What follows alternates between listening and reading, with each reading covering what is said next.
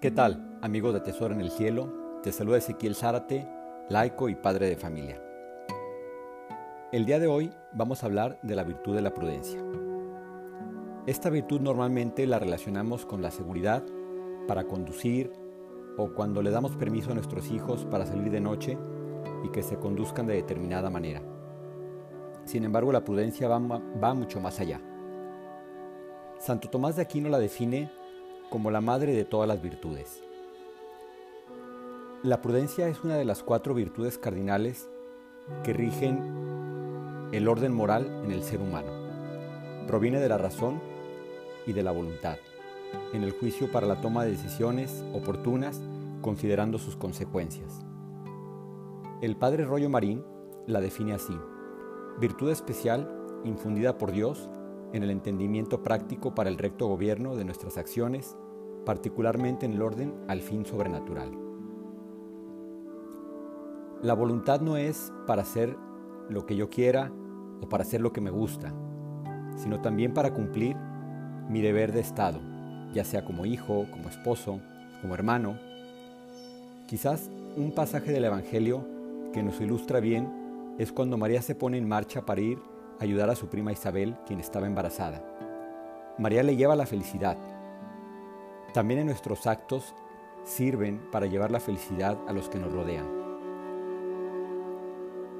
Tu mejor amigo no te puede ni debe ayudar en todo.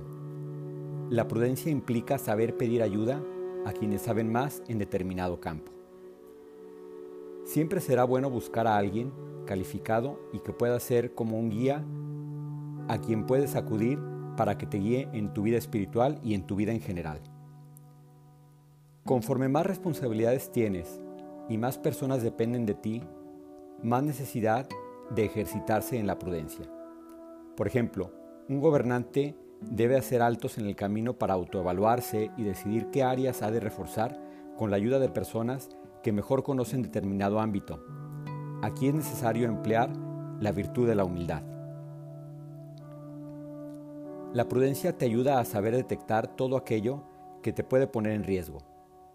El cruzar por aquella puerta puede no tener nada de malo.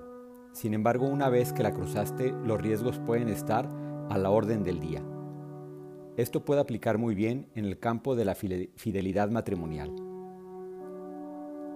En el hogar, la mamá juega un papel bien importante con su prudencia para conducir a la familia por buenos caminos.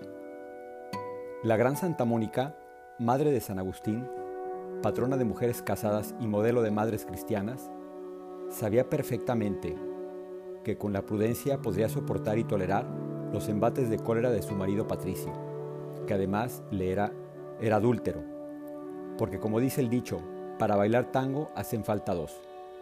Y sus amigas se admiraban de ella, porque sabían del genio que tenía él, y ellas, que en ocasiones eran golpeadas por sus maridos, no podían entender por qué ella no.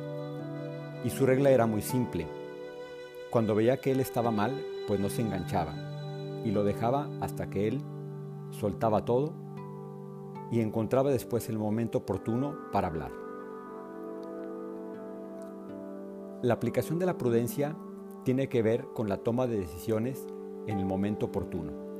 Tus actos quizás puedan ser buenos, sin embargo, el momento de ejecutarlos no es el adecuado. Puedes, por ejemplo, querer llevar a tu hijo al cine, pero si acaba de aliviarse de una laringitis, pues el lugar cerrado y con tanta gente no le hará bien. O puede ser bueno que quieras felicitar a tu sobrino por sus logros en sus estudios, pero si está presente otro sobrino que tiene problemas académicos y de autoestima, pues no, no le hará bien el, al otro escuchar esto de ti. En lo que corresponde al juicio, aquí es donde se pone interesante, porque para poder juzgar es necesario pasar por el tamizaje de la verdad y del bien último, que es la, la verdad eterna. Entonces, ahí nos debemos poner en modo de trascendencia. Es necesario reunir la información suficiente para emitir un juicio y no guiarnos por lo que los demás, las demás personas o los medios nos dicen.